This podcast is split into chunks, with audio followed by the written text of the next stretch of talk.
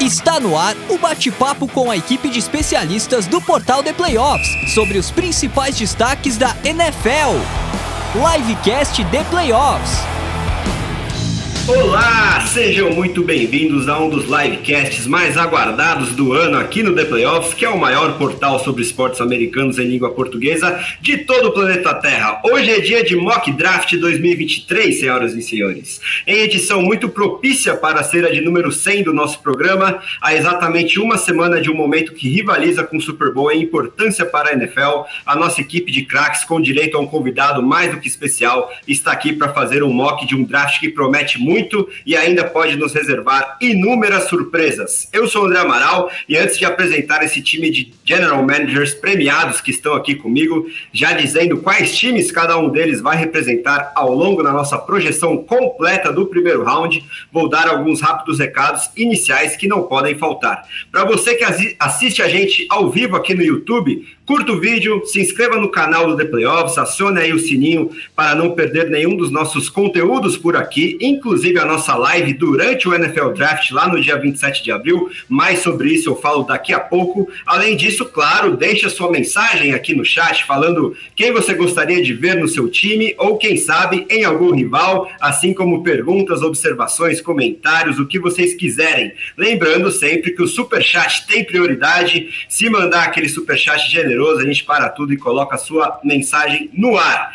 Dito isso, é hora de apresentar e pedir o destaque inicial dessa bancada maravilhosa que me acompanha, começando, claro, pelo nosso convidado especialíssimo, ele que é treinador de futebol americano, comentarista dos canais ESPN e do Pro Football, além de fundador do On The Clock, o único portal exclusivamente sobre draft da NFL no Brasil, com direito a guia que não deve nada aos gringos, está à sua disposição para ser adquirido como excelente conteúdo pré, durante e pós-draft, representando hoje Carolina Panthers, Panthers, Atlanta Falcons, New England Patriots, Tampa Bay Buccaneers, Baltimore Ravens, Dallas Cowboys e Philadelphia Eagles com duas escolhas, mas infelizmente não o Denver Broncos do coração dele, que a exemplo de Rams, Dolphins, 49ers e Browns não possuem uma escolha de primeiro round. Chamo para o recado inicial David Chiodini, seja muito bem-vindo à nossa bancada, o mestre da NFL aqui no Brasil. Obrigado, obrigado, obrigado pelo convite, obrigado pelas palavras também, né? Esse mestre aí vamos, vamos deixar de lado, que não, é, não é para tanto. Menos, Batista, menos. E é isso, cara. Mas eu não tô triste de não escolher pelo Denver Broncos, não. É melhor escolher com a razão do que com, a, com o coração. Então eu prefiro que o Denver Broncos fique lá na segunda rodada mesmo. E vamos fazer um podcast muito legal. E parabéns pela edição número 100 desse livecast, é muito bacana é, é um, número simbólico aí muito, muito legal. E é sempre bom ver o, o pessoal criando conteúdo sobre NFL, conteúdo de qualidade, como é o caso do The Playoffs. Valeu, Davis. Muito obrigado por ter aceito o nosso convite e pelas muito generosas palavras. Agora, para apresentar ele que irá do céu ao inferno ou do inferno ao céu, dependendo do ponto de vista, no nosso mock de hoje, já que fará as picks do próprio time e do principal rival, representando, além do Las Vegas Raiders, para quem ele torce fervorosamente, o Houston Texans com duas escolhas, o New York Jets, o Pittsburgh Steelers, o Minnesota Vikings, o Buffalo Bills e o Kansas City Chiefs, chega o nosso coordenador defensivo, Fábio Garcia. Seja muito bem-vindo novamente à bancada do Livecast The Playoffs. André Amaral, meu grande abraço a você, todos que estão aqui dividindo a bancada virtual comigo. um abraço especial, Deus. Obrigado pela presença. E vamos destrinchar esse draft aí, tentar sacanear um pouquinho os nossos amigos que estão aqui escolhendo como general manager, né? roubar uma escolha, um jogador que possa ser importante para o mock deles. E já vou deixar um spoiler aqui: um dos times que eu estarei selecionando estará no próximo Super Bowl, eu garanto para vocês, fiquem ligados. Olha só, quem vocês acham que é, hein? Daqui a pouco a gente descobre. E agora, com a difícil missão de, pelo menos na próxima uma hora, uma hora e meia, acertar na escolha do quarterback do futuro do Indianapolis Colts, que ele tanto ama, eu chamo um dos últimos defensores de Will Levis, de quem eu já estava morrendo de saudades e que vai representar, além dos Colts, os Lions com duas escolhas, o meu querido Chicago Bears, os Commanders, os Chargers, os Jaguars e os Bengals, meu grande amigo Fernando Ferreira. Bem-vindo bem-vindo de volta à nossa bancada, Fê. Boa noite, André. Boa noite aí a todo mundo da bancada. Né? Obrigado ao David pela presença. Boa noite ao Fábio, ao Lucas. Uh, boa noite a todos os nossos viewers. Pois é, né, André? Tô com a difícil emissão ali de, de, de resolver esse futuro, esse, esse problema de quarterback nos Colts que já vem ali há cinco anos desde a aposentadoria do Andrew Luck. dedos cruzados para que dessa vez o time finalmente consiga encontrar seu, seu signal color do futuro. Eu tô bem curioso, né? Porque o Fábio disse que ele está representando nos times do Super Bowl, então teremos um time com um Super Bowl com três times ali, porque é, eu estou com os dois times que vão disputar o Super Bowl 59 aqui, né? Pelo, pelo que a gente já discutiu ali na nossa live de pós-Super Bowl. Mas enfim, brincadeiras à parte, vai ser bem divertido ali, né? Mock é sempre muito legal. E a gente, a gente tenta ali, vamos ver quantas escolhas que a gente consegue acertar ali. Uh, daqui, daqui a uma semana a gente confere e faz a, a checagem de como que a gente se saiu aqui, né? Mas de resto uma honra estar numa bancada qualificadíssima como essa, embora aí que essa uma hora e meia vai ser bastante divertida aí. Sem dúvida será. E finalizando a nossa bancada estrelada, chega ele que está muito feliz e cansado de casinha nova, mas prontíssimo para desfilar todo o seu conhecimento na hora de escolher, não só pelo New York Football Giants, para quem tanto torce, mas também para o Arizona Cardinals, o Seattle Seahawks com duas escolhas, o Tennessee Titans, o Green Bay Packers e o New Orleans Saints. Meu grande amigo Lucas Oliveira, seja muito bem-vindo de volta, Lucão. Boa noite, André. Boa noite, Davis, Fernando, Fábio. Grande prazer estar aqui com vocês essa noite. Um bom dia, uma boa tarde, uma boa noite para quem nos escuta no futuro e para quem nos vê aqui ao vivo na versão em live, né? Estou com a missão de pegar times que não assumiram um processo de rebuild totalmente, mas que ainda passam por esse processo de tentar colocar o time da melhor forma possível, por quem sabe jogar bem os playoffs. E dificilmente vão chegar ao Super Bowl, mas gostei dos times que eu tô com a escolha aí. Vai ser bastante interessante ver quais jogadores vão cair durante o nosso, mock, né? Sem dúvidas. Daqui a pouquinho a gente começa, mas antes vou dar aquela passadinha aqui no chat e encorajar o pessoal a continuar participando, assim como o Saulo Costa, que está bastante ansioso pelas escolhas do Seahawks, é, que serão de responsabilidade do Lucão. Arilson Souza também mandando boa noite aí, o Júlio César no salve, é, o Carlos falando aqui que nosso amigo Fábio é F, e meu grande amigo Vitor Zifrit também de olho na gente, e o Carlos está perguntando se vai ter trade. No mock de hoje, não vai, mas é, sempre que os nossos analistas é, decidirem ou avaliarem que uma escolha determinada pode ser alvo de troca, ele é, mencionará isso, mas o mock em si não vai ter troca. Para a gente também não, não, ter tanta confusão assim na hora de compartilhar a tela, colocar as escolhas aí na tela. E para vocês também não se perderem muito na versão áudio, na versão podcast, também mandando abraço para o Pedro Queiroz que está de olho na gente é, e falando, claro, que em especial o abraço vai para o Deivão, do qual ele é fã e todos nós também somos. E alguns últimos recados antes da gente dar o pontapé inicial no nosso mock. É lembrar que esse episódio, como todos os outros do Livecast e do podcast The Playoffs, está sendo editado pelo estúdio WPcom, que trabalha com gravação, edição e produção tanto de podcasts quanto videocasts e trabalhos de áudio, visual em geral. Se você quiser tirar o seu projeto do papel, manda uma mensagem ou telefona lá para o nosso amigo Pique pelo número DDD 54 99620 5634 ou entra lá no site grupowpcom.com.br barra estúdio. Lembro a vocês, principalmente que nos ouvem no futuro aí na versão podcast, para seguir o The Playoffs no seu agregador favorito, seja ele o Spotify, o Apple Podcast, o SoundCloud, o Deezer, o Amazon Music ou qualquer outro, sem esquecer de deixar aquela avaliação de cinco estrelas, onde isso é possível, por exemplo, no Spotify e no Apple Podcasts. Temos também os grupos de WhatsApp para você discutir NFL, qualquer outro esporte das principais ligas americanas com outros fanáticos pelo assunto. Se você quiser entrar aí, principalmente no nosso grupo de NFL, manda um zap WhatsApp para o nosso Big Boss Ricardo Pilat pelo número DDD 11 946668427. Já está aí na tela se você quiser anotar também. E finalmente deixar o convite para vocês acompanharem as nossas lives e podcasts durante e depois do NFL Draft. Estaremos ao vivo aqui no YouTube, tanto durante o primeiro round na quinta-feira, dia 27 de abril, com direito ao mestre Lucien Costa na bancada, quanto no dia 2, na sexta-feira, com o segundo e terceiro rounds que acontecerão dia 28 de abril. Além disso, teremos podcasts fresquinhos saindo na sexta-feira de manhã com o review da primeira rodada e também na segunda ou terça de manhã com a análise do draft já completo. É a sua de conteúdo de draft aqui no The Playoffs para vocês não perderem nada. Então, uma rápida explicação antes da gente dar o pontapé inicial aqui no nosso draft é que cada analista vai fazer a pique contextualizando da forma que ele preferir, principalmente se aquele jogador é quem ele gostaria que fosse selecionado naquela escolha ou se é quem ele acredita que a franquia vai escolher, e ou também, quem sabe, um pouquinho das duas coisas, e também lembrando essa possibilidade das trocas, se ele acha que aquela escolha é uma boa candidata a ser trocada. Lembrando que faremos 31 escolhas, já que o Miami Dolphins perdeu o seu direito de escolher no primeiro round em função daquela situação envolvendo o Tom Brady, né? Foram atrás de forma não permitida aí pelo regulamento da liga e perderam a sua escolha de primeiro round. Dito isso, vamos colocar é, na tela aí o nosso big board do Pro Football Network que vai nos ajudar a ilustrar o nosso mock e dar a palavra ao nosso convidado que, é claro, iniciará os serviços com a escolha do Carolina Panthers, que, lembrando, chegou via Chicago Bears troca que aconteceu aí há quase um mês agora. E eu quero saber de David Chiodini se já é barbada essa primeira escolha geral, faltando sete dias para o draft, Davis.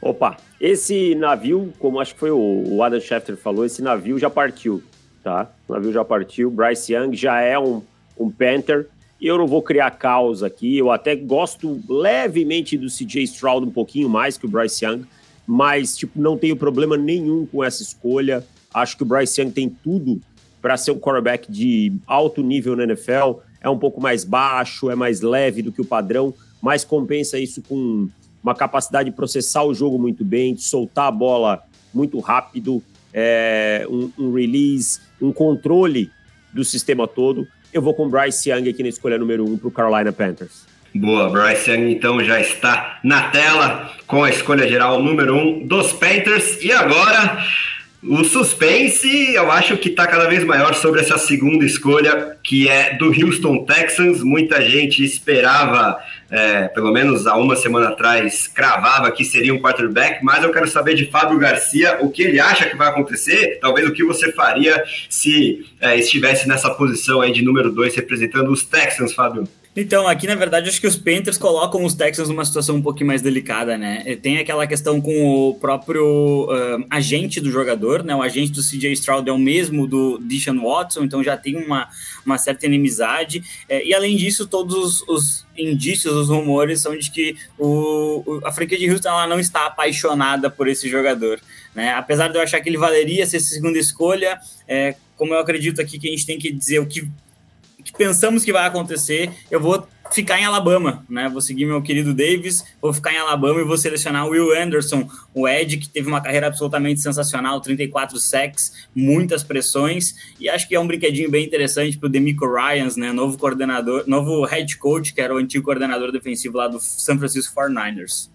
Olha só, então uma pequena surpresa para quem não estava acompanhando tão de perto assim os últimos burburinhos, as últimas notícias, mas temos um edge rusher aí na escolha número 2 e não um quarterback para os Texans. Agora, a escolha do Arizona Cardinals na de número 3, Lucão, é sob sua responsabilidade. Muita gente especula sobre trocas envolvendo essa escolha, mas como a gente não vai fazer trade no nosso mock de hoje, eu estou bem curioso para saber o que você faria aí no lugar dos Cardinals nessa número 3. É, aqui, essa escolha dos Cardinals, provavelmente muitos times estariam ligando para fazer essa troca, que eu acho que vai acontecer no dia do draft. Talvez pro Tennessee Titans. Vamos ver se, se vai de fato o time querer elevar CJ Stroud, mas aqui, com o board se desenhando dessa forma e o Anderson saindo, eu acredito que o nosso time lá do Arizona vai de Tyree Wilson, uh, Edge de Texas Tech, que é um prospecto que tem uma fisicalidade enorme, pode trazer muita força para essa linha defensiva.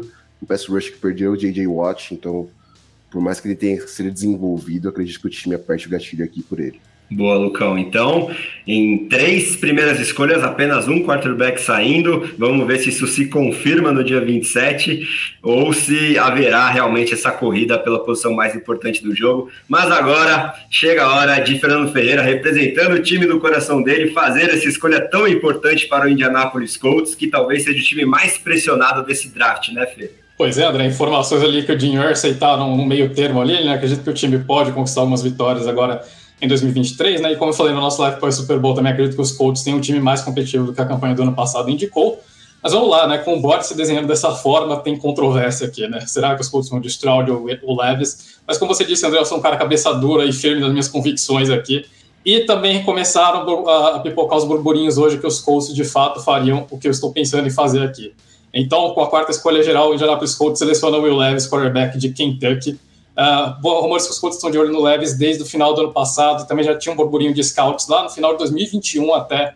Então, eu acho que o Levis ele faz mais o estilo de quarterback que os Colts têm buscado nos últimos anos. Eu acho que a mobilidade dele vai ser muito bem utilizada pelo, uh, pelo Shane Steichen. Uh, e também acho que, de uma forma geral, tem todas as conexões com os Colts, né? Então, a Kentucky tem gente, uh, tem gente no coach staff de Kentucky que já foi dos Colts, ainda tem contato com o Chris Ballard.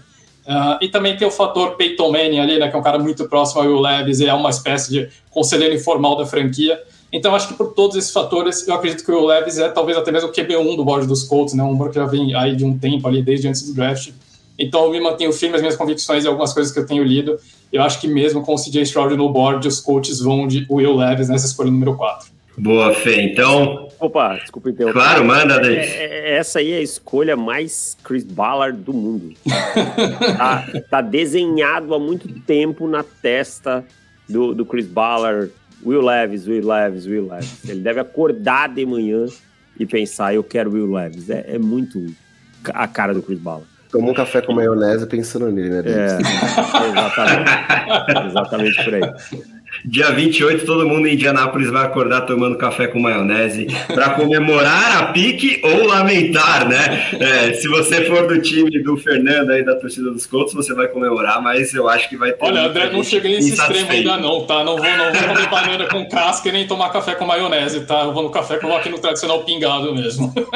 Maravilha. Então, ó, é, de quatro em quatro escolhas, eu vou fazer um mini recap também e passar no chat aqui. É, então, para você que principalmente nos ouve na versão podcast, lembrando que tivemos Bryce Young saindo na número 1 um para o Carolina Panthers, Will Anderson, edge rusher para o Houston Texans na 2, Tyree Wilson, edge de Texas Tech para os Cardinals na 3 e agora Will Levis na sua escolha polêmica na 4 para o Indianapolis Colts. É, que Rui Maurício está falando que é uma escolha pesada, meu grande amigo e editor do Brasil Fantasy Football, que está de olho na gente aqui no chat. Uh, o Diego Francisco está bem curioso sobre o que faremos em relação às escolhas dos Eagles. E chegamos ao superchat e de que a gente agradece bastante aqui do Guilherme Floyd, de 0 a 10, o quanto vocês gostam do Terry Wilson. Uh, inicia aí as avaliações do jogador para a gente, Davis, por favor. Cara, eu gosto do Terry Wilson de 0 a 10, talvez um 7. É, é um jogador que cresceu muito na última temporada, um jogador forte, um jogador que, é, se não tem um bend, assim, aquela capacidade de contornar o arco espetacular, mas é um jogador que consegue produzir com a sua força, tem um bull rush de qualidade. Contra o jogo corrido, para mim, um dos melhores da classe, selando a lateral, um cara que joga com um bom motor, é, inteligente, né? Pode alinhar algumas vezes um pouco por dentro, então eu diria que de 10 eu gosto aí de, de 0 a 10, 7. Boa. Alguém gosta mais ou menos do prospecto aí em relação ao 7 do Deivão? Acho que é e muito aí, Fábio? Aí, viu? É. Fábio, que é um cara que analisa sobre a defesa. Né? Não, o sétimo tá ótimo, eu acho, né? Eu acho que mais ou menos por aí mesmo. É um, é um grande projeto, ele não é um jogador ainda, mas ele é um grande projeto, né? Exato, né? Essa fisicalidade acho que é a principal característica dele. É, o Pedro Queiroz e o Vitor estão falando sobre o Stroll, né? O Pedro imaginando, será que ele pode cair lá para 11, como foi, por exemplo, o caso do Justin Fields ano passado? Uh, e o Victor falando que o Stroud é o melhor quarterback desse ano. Ainda não saiu no nosso mock, vamos ver se ele sai daqui a pouco. E o Carlos reiterando aqui que David sabe muito, fã demais. Então, seguimos os trabalhos agora na número 5, que é do Seattle Seahawks. A primeira de duas escolhas desse time será a responsabilidade de Lucas Oliveira. E eu quero ver se você vai agradar seu amigo Saulo Costa, que está muito ansioso por essas escolhas, Lucão. Cara, aqui passa uma questão Pete Carroll, necessidade, o melhor prospecto dentro de campo para mim. Uh, talvez caia um pouco mais, talvez caia um pouco mais, mas eu não posso deixar passar o Jalen Carter, uh, defensive tackle de Georgia, uh, um cara que, tirando para os problemas extra-campo, é surreal, um jogador fora de série em todos os níveis da bola. E com os vários problemas extra-campo, acho que, que nada melhor que o Pete Carroll, que é um cara que, lidou muito com, com jogadores de college football, entende muito bem de jogadores que passam por diversos tipos de problema. Acho que o encaixe aqui em Seattle seria fantástico para essa questão do Pete Carroll e o Jalen Carter poder agregar demais para essa defesa. Boa, Luca. Uma das narrativas mais importantes desse draft, sem dúvida, é Jalen Carter. E aqui pra gente ele não saiu do top 5. E você agradou a torcida aí na figura do Saulo Costa, gostou da pique. É, e o Felipe Barbosa tá me lembrando muito bem que o Fields não saiu ano passado, esse ano retrasado. Eu, como bom torcedor dos Bears, deveria saber, mas foi aquela falha técnica que sempre acontece. Agora, Fernando Ferreira representando o queridíssimo Detroit Lions, que ele segue firme e forte no Hype Train, vai fazer a primeira primeira de duas escolhas desse time na número 6, que era do Los Angeles Rams, mas agora cai no colo dos Lions, já que foi um dos assets que chegaram na troca envolvendo o Matthew Stafford. Fala pra gente o que você acha que os Lions fariam nesse cenário aqui na escolha número 6, Fê. Olha, André, né, com o Borges desenhando dessa forma, né, é, eu, pelo que andei verificando, os Lions estão bastante, bastante interessados na classe de edges desse ano, né, mas já tivemos os dois principais edges aqui fora do board, né, com o Tyree Wilson saindo ali na número 3, né, o Lucas passou a mão aqui no jogador que ia selecionar para os Lions aqui, Jalen Carter saiu na 5 também, né, que era outro nome possível para os Lions. Então, com o board se desenhando dessa forma, eu acho que cornerback, numa, numa mistura de, de, de uh, principalmente de necessidade um pouquinho com jogadores disponíveis no board, eu acho que o cornerback é o que faz mais sentido para os Lions, né? O time trocou o Jeffrey Okura recentemente ali para os Falcons, né, numa escolha polêmica. E eu vou causar um pouquinho de polêmica, mas seguindo uma tendência interessante que eu observei aqui nos últimos dias, né? Uh, observando a movimentação de odds ali de casas de aposta, teve um cara aqui que começou é, a ganhar espaço ali então, aqui nessa número 6 eu vou com o Devon Witherspoon. Foi um cara que ultrapassou o Christian Gonzalez como, como favorito para ser o primeiro corner selecionado. Eu achei bastante curiosa essa movimentação, mas faz sentido, né? Um, é aquele, acho que é um corner que no, no, modelo que muitos times buscam, né? Aquele corner que consegue jogar ilhado contra um adversário adversário. Um cara que se deu só um pouco mais de 200 jardas na última temporada, ele não se deu touchdowns de marcação individual. Então, é aquele corner realmente para travar um lado do campo, para anular completamente o lado do campo. E acho que faz sentido, né? Para os Lions buscarem ali esse outro corner ali. O time trouxe o Cameron Seron na off-season.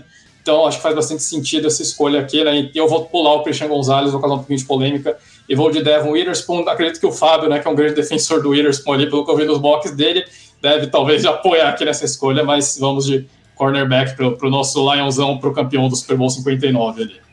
Aí sim, já tá cravando essa bold e vai manter até o final Lions no Super Bowl e levando o Vince Lombardi, Fernando Ferreira é, tá firme nesse hype. E agora eu quero saber de Fábio Garcia, que se prepara para fazer a escolha do queridíssimo Las Vegas Raiders do coração dele, se ele gostou aí do Witherspoon saindo para Detroit e se você foi, quem sabe, tesourado antes dessa sua escolha aí, Fábio. Completamente completamente tesourado. Sou muito fã do Witherspoon. Ele tem, ah, ele tem uma capacidade incrível de leitura. Né? É uma tristeza, mas eu acho que é bem possível que ele seja a 6 esse draft, merecido. É uma pena que ele vá para os Lions. E o Boris desenhando dessa forma. É, é, os Raiders eles precisam de ajuda em basicamente tudo, né? Se for saísse aqui um offensive lineman, um defensor, é, faria muito sentido, mas é, quando é, quando as coisas caem no seu colo, você simplesmente abraça elas. E aqui eu eu vou puxar o gatilho em CJ Stroud, né? Vou ter que ir contra todas as minhas tendências, todos os meus amores em relação a college football. Eu vou ter que buscar na, no pior, no pior programa universitário, o programa mais odiável de todos, que é o High State. Vou ter que buscar um quarterback para ver se os Raiders conseguem é, sair dessa desse, dessa lama, desse lodo que eles se colocaram depois de brigar com Derek Carr e fazer toda aquela questão. É, acho que o Anthony Richardson aqui é uma boa possibilidade, mas a escolha mais segura é o CG Stroud e talvez isso seja um fator é, de de decisão para alguém que já está super pressionado no cargo, que é o, o, caso de Josh McDaniels. Isso é uma coisa que eu sempre trago aqui nos podcasts, né? As escolhas elas são feitas por pessoas e as pessoas também colocam seu, os seus interesses né, na hora de, de pensar isso. É, e eu acho que a escolha mais safe de todas aqui é o Stroud. O Richardson é um projeto que deveria ser desenvolvido ainda, teria bastante tempo até para uh, eh, se desenvolver, mas de medir deve machucar até a semana 5 ou 6, então a gente precisa de alguém que já esteja um pouquinho mais pronto. Boa, quarterback chegando lá em Las Vegas. Quero saber o que, que Davis Chiodini achou dessa escolha e já emendar para a gente também o que ele faria no lugar do Atlanta Falcons na número 8 se o bot se desenhasse dessa forma. Pô, CJ Stroud, uma escolha fantástica, né, cara? Eu, eu sou fã do CJ Stroud, para mim, é, até falei no começo, ele é um pouquinho melhor até que, que o Bryce Young.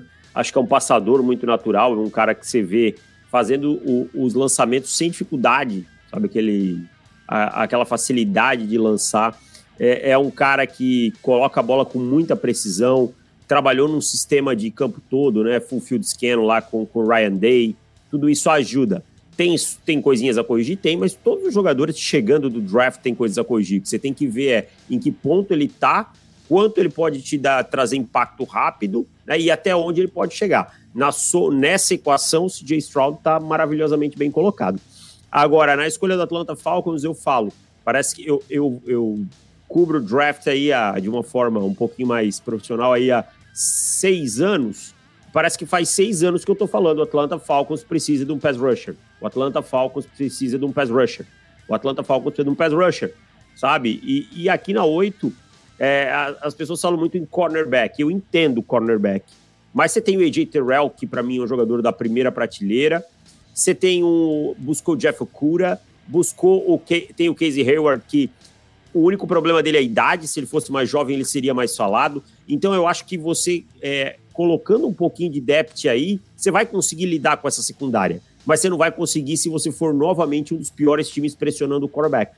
Então aqui a escolha do Atlanta Falcons para mim é Nolan Smith, pass rusher vindo de Georgia, um jogador mais leve, talvez a sofrer um pouquinho no começo com o jogo terrestre, mas que tem um band espetacular, uma capacidade de chegar no quarterback de causar o caos.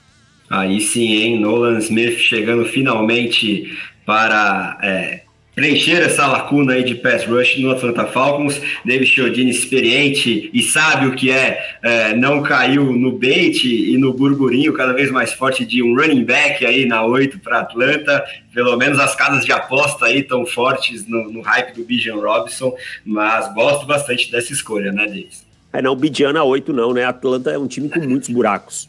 Pra poder... Aliás, eu acho que ninguém pode se dar o luxo de escolher running back na, no top 10, tá? Eu já vou dar minha opinião. A gente vem aqui para dar opinião. Da, escolher running back no top 10 é loucura. Para qualquer um, qualquer time, em qualquer situação. Mas Atlanta não é um time que tem. É, que não tenha buracos para poder pegar um running back e deixar passar um edge, por exemplo. Sem dúvidas, né? Valor posicional acho que tem que ser levado em conta nessa hora. Vamos ver se isso se confirma na hora H. E antes da gente continuar aqui, é porque eu estou bastante ansioso pela escolha de número 9, vou passar rapidinho aqui no chat, puxar algumas mensagens bem bacanas. É, o Guilherme Floyd falando que aconteceu o crime, já que Stroll não passaria de Detroit. É, Júlio César falando que foi uma boa escolha dos Lions, que não precisam de quarterback, precisam melhorar essa secundária.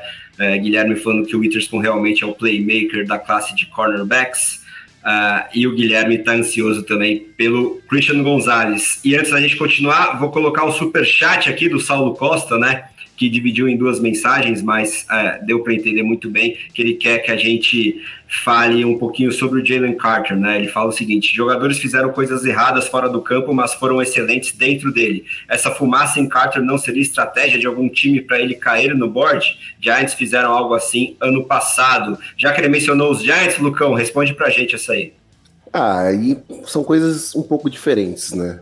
Acho que aconteceu com a questão que Ivan Thibodeau era mais a paixão pelo jogo que ele poderia oferecer de fato o time. Os Giants já telegrafavam muito que, que iriam fazer escolha no jogador, uh, ainda mais pela questão das entrevistas e tudo mais, ele ter declarado que, que amou a entrevista com os Giants. E o que aconteceu com o Carter é, teve a questão do acidente, teve a questão da vítima fatal, Teve questões relacionadas a, ao Combine, as entrevistas dele, como ele apareceu no Pro Day, né? Acima do peso. Então, acho que passa muito mais pelas ações do Jalen Carter como um todo do que o que aconteceu com o Thibodeau no ano passado. Pois é, né? Vamos ver o que acontece na, no dia 27 em si. E antes da escolha número 9 do meu Chicago Bears pelo Fê, vou repassar rapidinho as escolhas por enquanto. Na número 1, Bryce Young, quarterback de Alabama, para o Carolina Panthers. Na número 2, Will Anderson Jr., edge rusher, também de Alabama, para o Houston Texans. Número 3, outro edge rusher, o Tyrell Wilson de Texas Tech para os Cardinals. Na número 4, o quarterback Will Levis de Kentucky para o Indianapolis Colts. Jalen Carter, o tão é, polarizante jogador de interior de linha defensiva de Georgia, saiu para o Seattle Seahawks na 5. Na 6, Devon Witherspoon, cornerback de Illinois para o Detroit Lions. Na número 7, o quarterback CJ Stroud caiu um pouquinho das projeções. É, pelo menos de alguns dias atrás, e acabou lá em Las Vegas, nos Raiders do Fábio. E o Nolan Smith, Ed Rusher, acabou de sair para o Atlanta Falcons na número 8, ele que vem de Georgia. E agora, Fernando Ferreira, meu grande amigo, faça boa para o meu Chicago Bears, por favor. Pois é, olha a responsabilidade aqui, né, André? O bom é que eu já sei se eu já estou demitido como GM ou se eu ganho mais um ano aqui no cargo, né? Mas brincadeiras à parte, né, nosso Bears tem algumas escolhas bem interessantes aqui no board, né? O time pode ir no BPA, ali, no melhor talento disponível, melhor best player available, no melhor talento disponível, ou o time pode ir por alguma necessidade, né? Então, é, eu confesso que eu fico meio tentado com alguns jogadores disponíveis aqui nesse board, mas eu vou pela questão da necessidade aqui dos Bears. E eu, é, o time, obviamente, linha ofensiva é frequentemente apontado né, como um dos grandes desfalques dos Bears. Eu acho que essa linha ofensiva recebe mais críticas do que deveria. Foi um time que teve alguns números melhores do que, do que a é do que essas críticas indicam, né? O time, essa linha ofensiva dos Bears tem uma nota bem interessante, você está em pass protection. É, o Justin Fields toma muito sexo desnecessário, é, às vezes ele segura um pouquinho demais a bola, ele toma, enfim, sexo totalmente evitáveis, e acho que isso acabou piorando um pouquinho os números do L dos Bears, mas de qualquer forma, o time precisa, acho que principalmente no left tackle ali, né? Então, com essa escolha número 9, eu vou de Paris Johnson uh, um jogador de ex-Ohio State, né? Ele não chegou a jogar junto com o Justin Fields, mas os dois estiveram juntos no elenco em 2020, parece que são bem amigos, inclusive, né? Então, outro fator que pode pesar. Mas o Paris Johnson é um, aquele clássico técnico ali de Ohio State, né? Um gigante, um monstrinho ali para dominar fisicamente os adversários. Uh, muito forte no jogo, no jogo terrestre, também muito bom, também muito confiável no jogo da produção de passes. Então, acho que seria ali o que ele cara realmente para ancorar aquele lado esquerdo ali, dar mais uma proteção é, para o Justin Fields, né? ajudar nessa evolução do Justin Fields no terceiro ano. Então, acho que os Bears investem um talento ali de linha ofensiva. Eu vou de Perry Johnson aqui na 9. Boa, Fê. Gostei da escolha. É, é o, o, mais sensato a ser feito, né? A gente precisa continuar construído em volta do nosso franchise quarterback para desespero dos haters que não acreditam em Justin Fields. E eu gosto, por mais que eu seja tentado aí por outros nomes aí, é, principalmente do lado ofensivo, se não for linha ofensiva, eu gostaria do JSN, mas é, um tackle é o que a gente mais precisa realmente nesse momento. Agora, na número 10, quero que Davis Chiodini abra os serviços para o Philadelphia Eagles, né, que tem, tem duas escolhas de primeiro round também. E essa número 10 é objeto de bastante especulação, né, Davis? André, é, deixa eu só, é. posso, posso só fazer uma interrupção claro. aqui, David? Desculpa, claro. querido. Mas Manda, porque como eu, como eu tenho a escolha número 12 aqui com Houston Texans, eu acredito que nesse cenário que a gente desenhou, eles ligariam para os Eagles e, e, de repente é. tentariam é. uma troca por Anthony Richardson para passar o Houston para passar o Tennessee Titans, que é um rival de divisão que também pode estar de olho em quarterbacks. Então, só para trazer esse contexto aqui, e de repente até o, o próprio Davis pode nos dizer se ele aceitaria se fosse, né? Porque os Eagles podem estar de olho em alguns bons talentos aí. É, eu acho que os Eagles, o sonho deles é vender essa pick 10. Né? A questão é que eu sempre digo é o seguinte: todo mundo quer descer, todo mundo fala, ah, o time tem que dar trade down. Para querer dar trade down, alguém tem que querer subir. Nesse caso, não vão votar candidatos se um quarterback estiver na bird. É, a gente pode até ver outros times mais de trás aí, quem sabe, pensando, pensando num quarterback, o Tampa Bay Buccaneers, alguém assim, né? Mas, sem dúvida nenhuma, o Houston Texans é o que estaria na melhor condição, tem uma escolha ali na 12, então o pulo seria menor. E, e eu acho que é o sonho do, do Howie Roseman vender essa número 10 aqui. Mas como a gente não tem troca, esse é um time que eu vejo assim com pouquíssimas necessidades urgentes. Esse time é muito bom. Esse time é muito bom, muito bem montado, é um elenco muito bom. Né? Eu faria diferente do que eu vou escolher. Eu escolheria outro jogador. Mas eu vou com a cabeça aqui que eu vejo do, do Howie Roseman, que é um cara que está sempre pensando também lá na frente, por isso que o elenco dele não tem necessidade, e eu vou com Peter Skoronski, tá? Peter Skoronski pode jogar como tackle, aí a gente tem a limitação do tamanho, talvez ele não consiga, mas se ele não conseguir, ele tem tudo para ser um guard de alto nível, tá? Esse time é, tem uma linha ofensiva ótima, mas essa linha ofensiva não é jovem, tá? Você tem um Jason Kelsey que renovou, mas que eu não sei se volta para 2024. Você tem um Lane Johnson que tem os seus problemas de lesão, né? já teve os seus problemas de lesão na carreira. Você perdeu o seu malo, e aí agora a questão é: o Ken Jurgens vai jogar como guard? Né? Ou, ou não? Vai ficar mais um ano no banco. E aí você tem o Peter Skoronski que pode jogar ali como guard. Então, é, um, um, um, grande time não se faz com os 11 starters, né? Em cada lado, né? E, e eu acho que os Eagles sabem muito bem disso, sabem a necessidade de ter profundidade no seu elenco. Então vou com o Peter Skoronski aqui.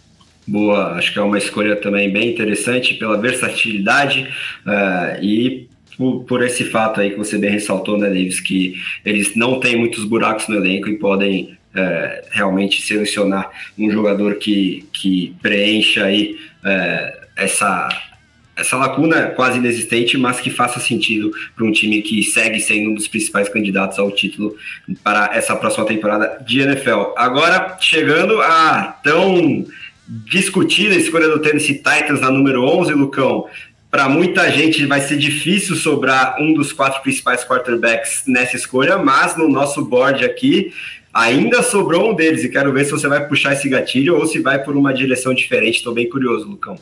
Titans é outro time que tem muitas needs, né? É, o offensive tackle, por exemplo, é uma grande necessidade.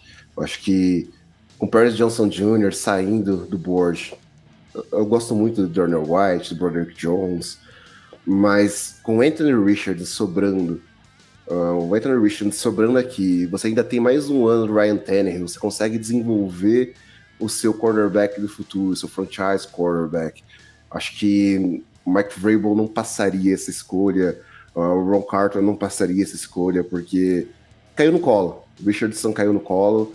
Acho que os Titans saem muito felizes com um dos top 4 quarterbacks da classe, então Richardson é a escolha. Boa, Lucão. É, vou pedir para vocês me confirmarem se meu som melhorou agora, né? Porque o pessoal no chat também já tinha comentado e estava estourando um pouquinho, mas... Melhorou, melhorou sim. Melhorou bastante. Boa. Que bom.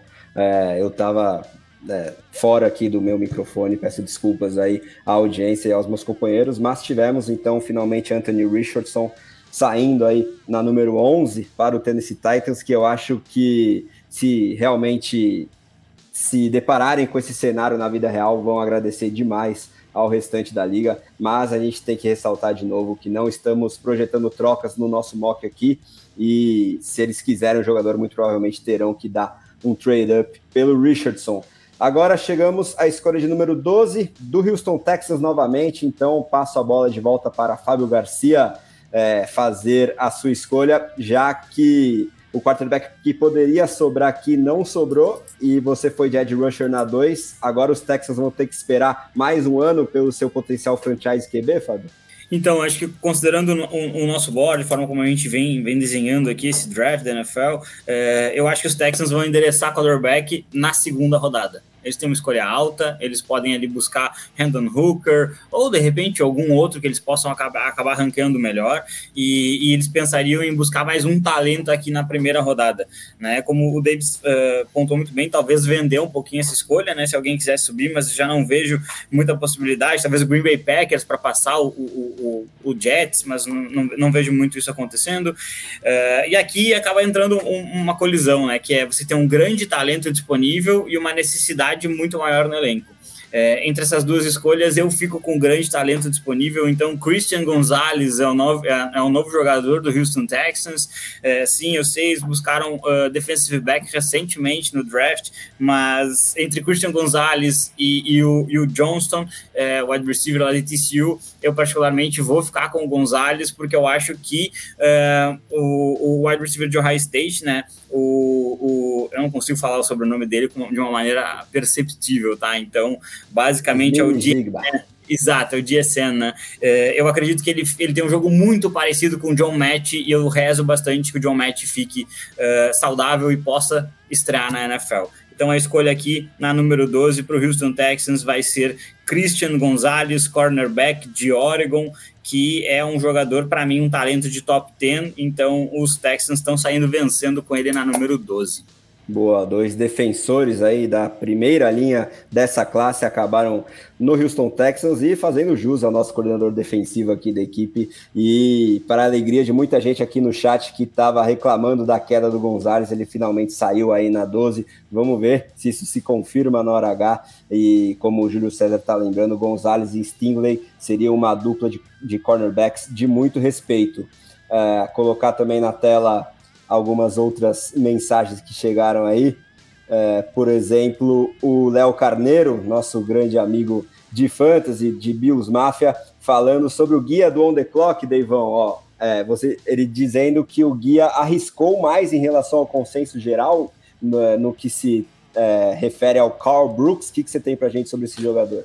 É, não acho que seja só o Carl Brooks, acho que a gente teve algumas posições aí que foram um pouquinho discordantes da maioria dos analistas, né? no topo, por exemplo, a gente tem Joe Porter como primeiro cornerback. Eu acho que eu não lembro de ter visto muita gente. Darnell Wright é um jogador quase top 10 pra gente. Então, é, Miles Murphy tá fora do top 35. Né?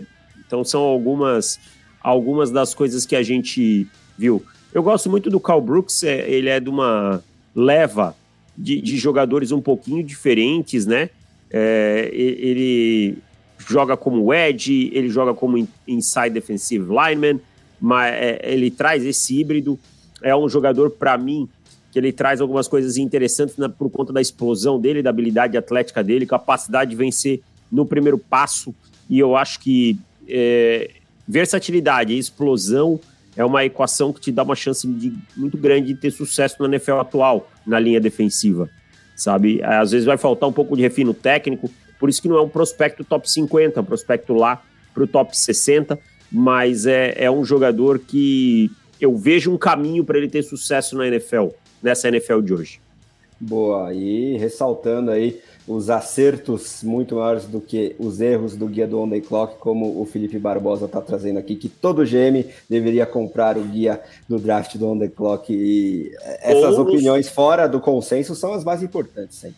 Ou nos contra-ataque paga melhor, né? Melhor ainda, sem dúvida, sem dúvida. Bom, é, antes da escolha de número 3 do New York Jets, vou repassar rapidinho aqui é, o nosso draft board até o momento que teve na 1 Bryce Young, na 2 Will Anderson, na 3 Tyree Wilson para Panthers, Texans e Cardinals respectivamente, na 4 para os Colts Will Levis, na 5 para os Seahawks o Jalen Carter, na 6 para os Lions o Devon Witherspoon, na 7 para os Raiders o CJ Stroud, o Nolan Smith saiu na 8 para o Atlanta Falcons, na 9 para o meu Chicago Bears, Paris Johnson Jr., na 10 para os Eagles, o Peter Skoronski, dois tackles em sequência. Na 11 para o Tennessee Titans, Anthony Richardson, quarterback de Flórida, caindo um pouquinho aqui nas nossas projeções, sem trocas no mock de hoje. E na 12 o cornerback Christian Gonzalez, que também caiu para muita gente. Ele vai sair no top 10, mas aqui saiu na 12 para o Houston Texans. Agora, Fábio, você volta ao relógio no lugar do New York Jets, do nosso grande amigo José Ferraz. Quero saber o que você faria nessa escolha, Fábio. É, o, o, os Jets, é, eu não acredito que eles vão trocar essa escolha aqui pra, por, por conta do Aaron Rodgers. É, acho que seria um erro se fizessem isso, inclusive. É, e, e, e, acho que os Jets eles já abraçaram essa ideia de tentar agradar é, a personalidade, o ego, as ideias que o novo quarterback vai chegar lá do Green Bay Packers.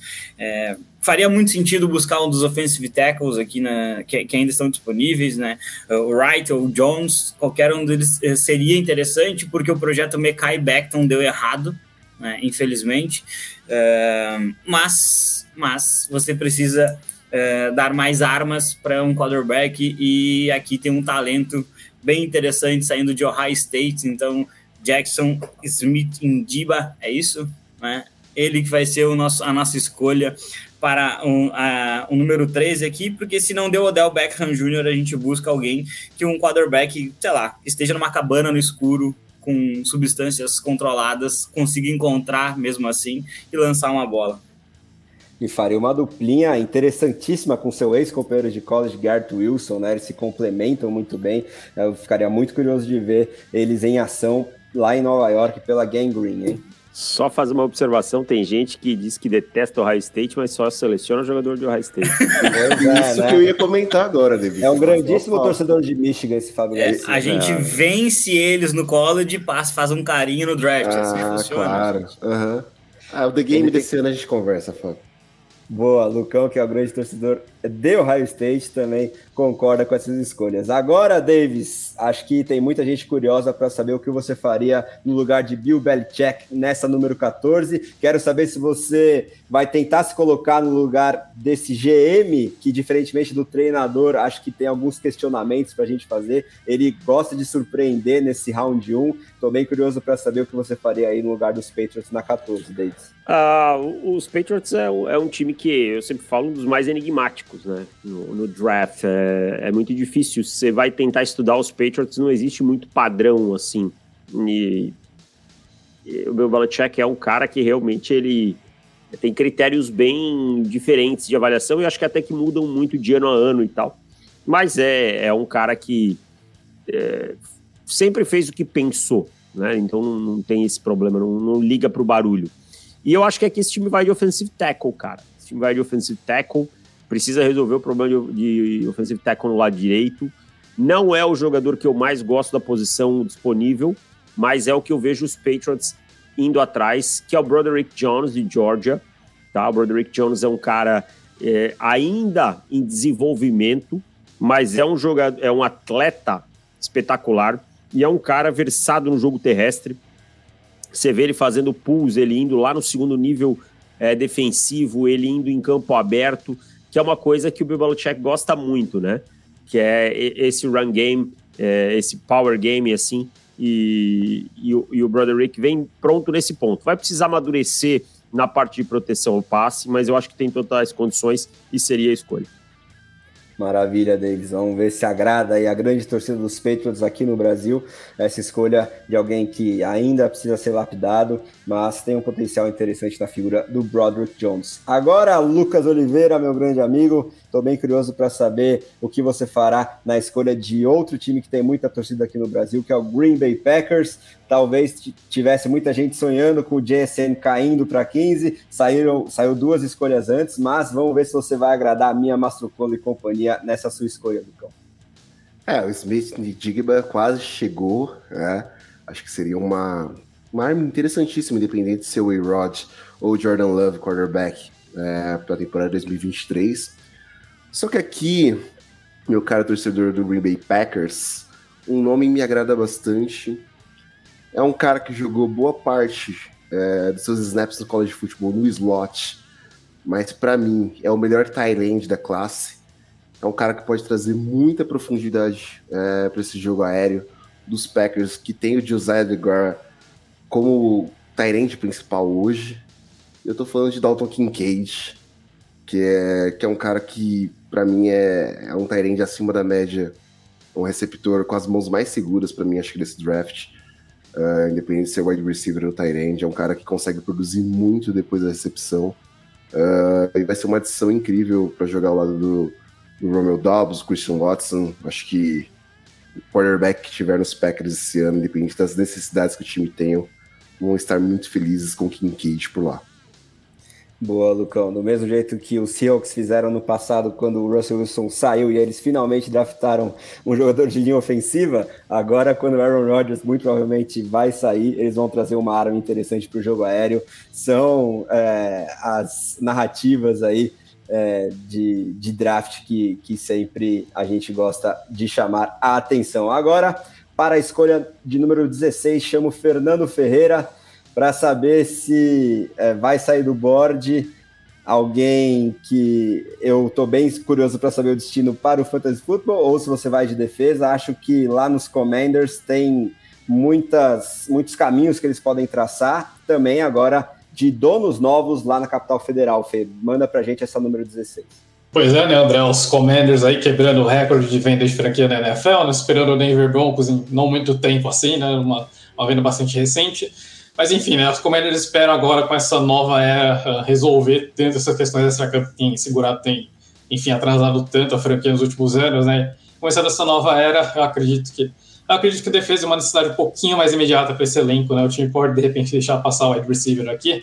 Então eu vou de até uns nomes interessantes no board, mas o nome que eu acho bem, talvez se encaixaria bem legal ali nos Commanders é o Brian Branch, o safety, defensive back né, de Alabama, eu também, eu também o slot ali também então é, é, um cara que pode jogar, acho que basicamente em qualquer da secundária, né? Ele está como safety, mas é basicamente um jogador aquele tipo de defensive back versátil que os coordenadores defensivos acho que uh, gostam bastante de ter no time, né? Então Brian Branch é um cara que eu acho que o, delta dele varia bastante ali, né? Um cara que de repente ele pode sair na metade da primeira rodada, mas também tem mock que coloca na segunda. Mas aqui, com o Borges desenhando dessa forma, eu acho que é uma escolha interessante para os Commanders, né? Então o time aprecia bastante essa versatilidade do Brian Branch de poder alinhar praticamente todos os cantos da secundária. E os Commanders também acho que precisam de um pouquinho de ajuda nesse setor. Então aí eu vou com o defensive back de Alabama aqui nessa escolha número 16. Boa, Fê. É um nome que vem sendo realmente muito linkado à franquia da Capital Federal. Então, para manter a tradição aqui de 4 em 4 escolhas, vou fazer o recap rapidinho antes da gente seguir para a metade final aqui do nosso mock. Na número 1, um, tivemos o Bryce Young, cada vez mais barbada para o Carolina Panthers. Na número 2, o Ed Will Anderson para o Houston Texans. Na 3, outro Ed, Tyree Wilson para o Arizona Cardinals. Na número 4, Will Levis, sendo o segundo quarterback draftado no nosso mock para o Indianapolis Colts. Na número 5, Jalen Carter, o prospecto mais polarizante aí do momento, ele que joga no interior da linha defensiva, sai para o Seattle Seahawks. Na número 6, o Devon Witherspoon, que é cornerback, foi para Detroit. Na número 7, CJ Stroud, quarterback que já foi cotado na número 1, saiu na número 7 aí para o Las Vegas Raiders. O Nolan Smith, edge rusher, foi para o Atlanta Falcons na número 8. Na número 9 tivemos o tackle Paris Johnson para o meu Chicago Bears. Na número 10, o outro tackle Peter Skoronski, ele que também joga de guard, saindo lá para o Philadelphia Eagles. Na número 11, o quarterback Anthony Richardson para o Tennessee Titans. Na 12, o cornerback Christian Gonzalez para o Houston Texans. Na número 13, Jackson Smith Njigba, também conhecido como JSN, ele que é wide receiver de Ohio State, foi para o New York Jets. Na 14, o tackle Broderick Jones para o New England Patriots. Na número 15, Tyrene Dalton Kincaid para o Green Bay Packers. E agora o Fê selecionou o Brian Branch, que é safety ou nickelback, né? Joga em várias posições de secundária, foi para o Washington Commanders. Agora chegamos ao Pittsburgh Steelers na 17 que é de responsabilidade de Fábio Garcia. Manda pra gente aí, Fábio, o que, que você faria com essa escolha dos Steelers? Aqui eu acho que vale a gente contextualizar um pouquinho, até para trazer para o pessoal várias coisas que, que, se cogitam na hora de selecionar um jogador. É, quando eu tinha 12 ali dos Texans, né, eu, eu, eu, vi, eu vi o Gonzalez no board e acabei puxando o gatilho. E, mas existe um, um, fator muito de regionalização nos Estados Unidos, né? O Bijan Robinson é, é, um jogador do estado do Texas, é, e isso é uma coisa que acaba influenciando escolhas, assim como é, ter algum tipo de vínculo com família, né? Joe Porter foi jogador é, do Pittsburgh Steelers campeão em 2005 e, e, o filho dele tá no draft, tá no board agora, mas eu vou decepcionar a torcida, vou decepcionar o Guilherme Floyd que tá falando, só falta o Porter não ser pego, ele não vai ser pego aqui, e eu vou selecionar com base também numa, uh, numa necessidade que vai acontecer um pouquinho ali na frente, que é a aposentadoria do Ken Hayward, né? Eu acho que os Steelers eles vão precisar é, dar uma, uma atenção para essa, essa linha defensiva deles. Não dá para viver somente TJ Watt, quase dá, mas não dá para viver somente dele.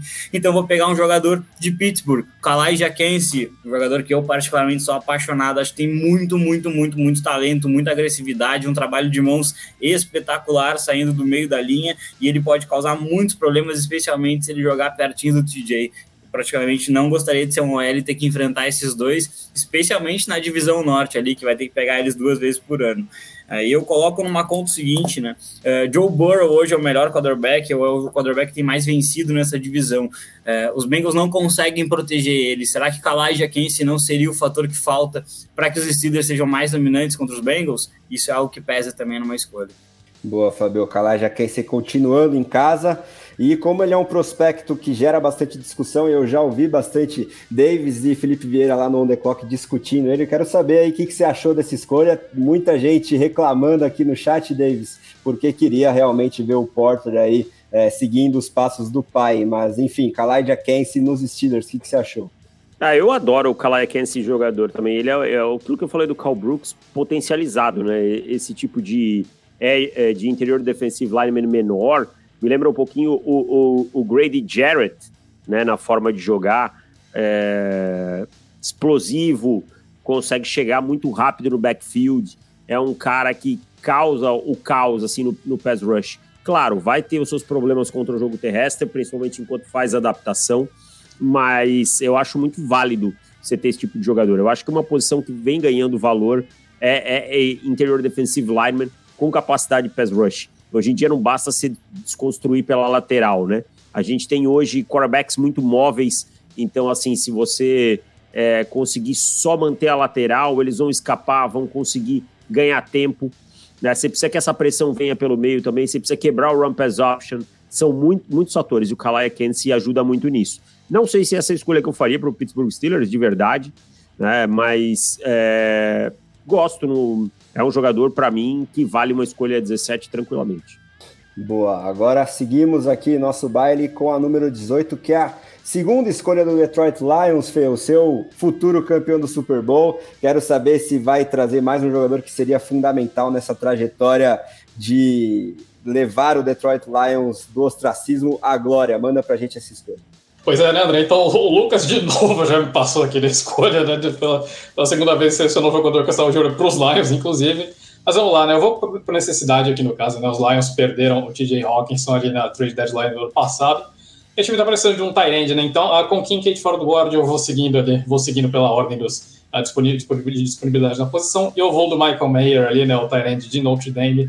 Um tight end gigante ali, com excelentes mãos, né? Aquele cara bastante confiável ali para atuar uh, pelo meio do campo. Uh, também tem, tem é, é bem, foi, também foi relativamente bem ali quando precisou atuar para bloquear ali, né? Um cara que tem, tem um físico bem legal ali, realmente, de Tyrande. Então, acho que é uma posição que está faltando para os Lions. Então, eu vou aqui com o, o Tyrande do Fire Irish, eu vou com o Michael Mayer número 18 ali. Boa, segundo Tyrant saindo do board, dessa vez para Detroit. Chegando agora à escolha de número 19 do Tampa Bay Buccaneers, Davis. O que, que você tem para a gente nessa escolha, que eu acho que também tem muita variância aí em vários mocks que a gente lê. É, costuma ter jogadores muito diferentes. Eu quero saber a sua opinião nesse board desenhado dessa forma. O que, que você faria no lugar dos Buccaneers? Para mim aqui é Darnell Wright sem pensar duas vezes. Não tem muito nem o que pensar, sabe? Esse time precisa de um, de um tackle. Ah, o Darnell Wright jogou na direita. Você tem a opção de passar o, Tristan Wirfs, uh, Tristan Wirfs, desculpa, pro lado esquerdo. Você tem a opção de tentar uh, o Darnell, Darnell Wright lá. Você só não tem é, se você não tiver jogador, sabe? E esse time precisa de um, de um offensive tackle, tá? Depois que cortou o Donovan Smith. É, o seu quarterback não é mais o Tom Brady, que vai manipular o pocket, que vai soltar a bola em, em dois segundos e, e, e te livrar de muitos problemas, tá? Então você precisa melhorar essa sua linha ofensiva. Ah, o time tem outras necessidades? Também tem, né? Mas você precisa de offensive tackle aqui e não é com com Justice Cook que você vai jogar e o seu quarterback é o Baker Mayfield, tá? Ele é um cara que segura a bola um pouco mais. Então você vai precisar proteger o Baker Mayfield para ter o mínimo de chance. Então eu iria aqui com com Darnell Wright sem pensar duas vezes.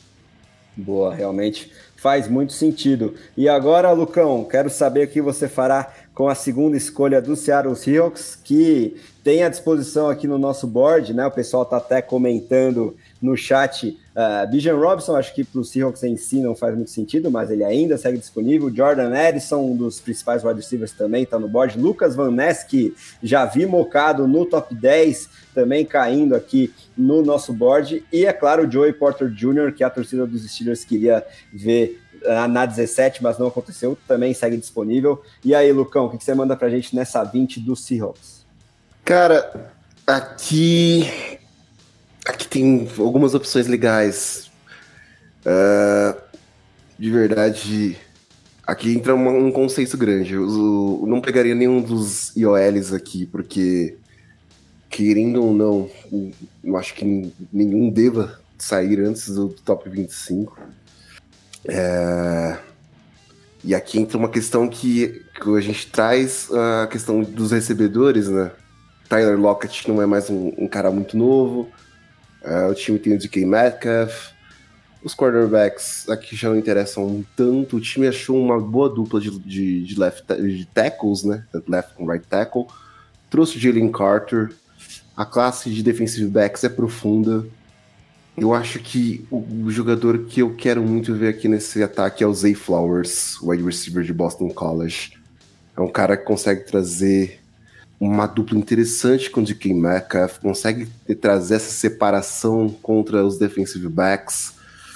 Uh, é um cara que consegue produzir muito após a recepção. Vai ser interessante. Uh, ainda mais com o Tyler Lockett chegando a uma certa idade, acho que, que o Zay Flowers pode ser um, um bom nome aqui para Seattle. Boa, Lucão. Gosto bastante da escolha. Inclusive, nas casas de aposta, ele está crescendo bastante para ser o segundo wide receiver é, fora do board, né? O que surpreende muita gente que só lia mocks ou projeções ali é, há umas duas, três semanas atrás, que tinha é, Jordan Edison, Quentin Johnston como candidatos a, a ser esse wide receiver 2 e o Zay Flowers também pelo encaixe que ele teria nesse grupo de recebedores atual do Seahawks e também como um futuro substituto do Lockett que já é, chega aí na casa dos 30 e poucos anos, acho que seria bem legal esse encaixe lá em Seattle para o Flowers. E antes da nossa escolha de número 21 do Los Angeles Chargers, já tem gente é, pedindo aqui alguns jogadores nessa escolha. Vou repassar rapidinho aqui as últimas é, quatro escolhas do nosso mock, que foram Kalaidja Kense, causando muita polêmica no chat para os Steelers na 17, o Michael Mayer Tyren para o Detroit Lions na 18, o Darnell Wright, offensive tackle, para o Tampa Bay Buccaneers na 19 e agora o Zay Flowers na 20 para os Seahawks. Chegou a vez de Fernando Ferreira fazer a escolha dos Chargers. É agora que nosso Bijan sai do board ou ainda não, Fer? Olha, André, eu vou deixar meu bias contra o running back na primeira rodada aqui pesar um pouquinho nessa escolha, né? Eu não confesso que não sou muito fã de selecionar running back na primeira rodada. Uh, é bom uma escolha que eu tenho gostado bastante de fazer com Chargers em mocks. Uh, e afins, né? É, eu gosto bastante do Jordan Harrison lá em Los Angeles, né? Mantendo, uh, seguindo, lá, seguindo lá no estado da Califórnia, né, depois se transferiu para o USC. Os Chargers, durante toda a off-season, teve aquela discussão em torno do Keenan Allen, né? Muita bosta o Keenan Allen chegou muito perto de ser cortado até reestruturar o contrato. Mas só até que o Keenan Allen não vai ficar mais jovem. Uh, ele tem só mais um ano de contrato restando, né? Então, os Chargers, em algum momento, precisam pensar num sucessor dele para ele no slot. Né? Obviamente, não são jogadores que têm o mesmo estilo nem o mesmo porte, mas o Jordan Harrison é, é, é possivelmente, ali, acho que talvez o melhor slot da classe. Ele é uma discussão muito boa para a gente colocar. Uh, é um cara extremamente polido na hora de correr rotas, mãos extremamente seguras. Uh, é, basicamente um alvo de segurança a mais para o Justin Herbert e para assumir a posição do Keenan Allen no futuro não tão distante assim. Então, acho que esse fit dele lá em, em Los Angeles é interessantíssimo. Acho que é um jogador talentosíssimo, apesar do, de muitas preocupações em, torno, em relação ao tamanho dele, né? Que o Jordan Harrison realmente é um cara pequeno, até mesmo para o slot receiver, mas ele tem basicamente todas as características que você busca em um cara para comandar essa posição. Então acho que os Chargers encontram seu substituto para o Keenan Allen ali, ficando no estado da Califórnia também. Boa, Fê. Então tivemos uma mini corrida de wide receivers aqui com Flowers e Edison back to back na 20 na 21. E agora chega a, é, a hora da escolha de um time que vem sendo linkado a wide receivers também há algum tempo, mas que acabou de assinar por um ano apenas com o Odell Beckham Jr. Agora quero saber de Davis Chiodini, qual seria a sua escolha nesse cenário ah, para os Ravens? Essas aqui vocês me ajudaram demais. Essa aqui ficou muito fácil, muito fácil. Joey Porter Jr.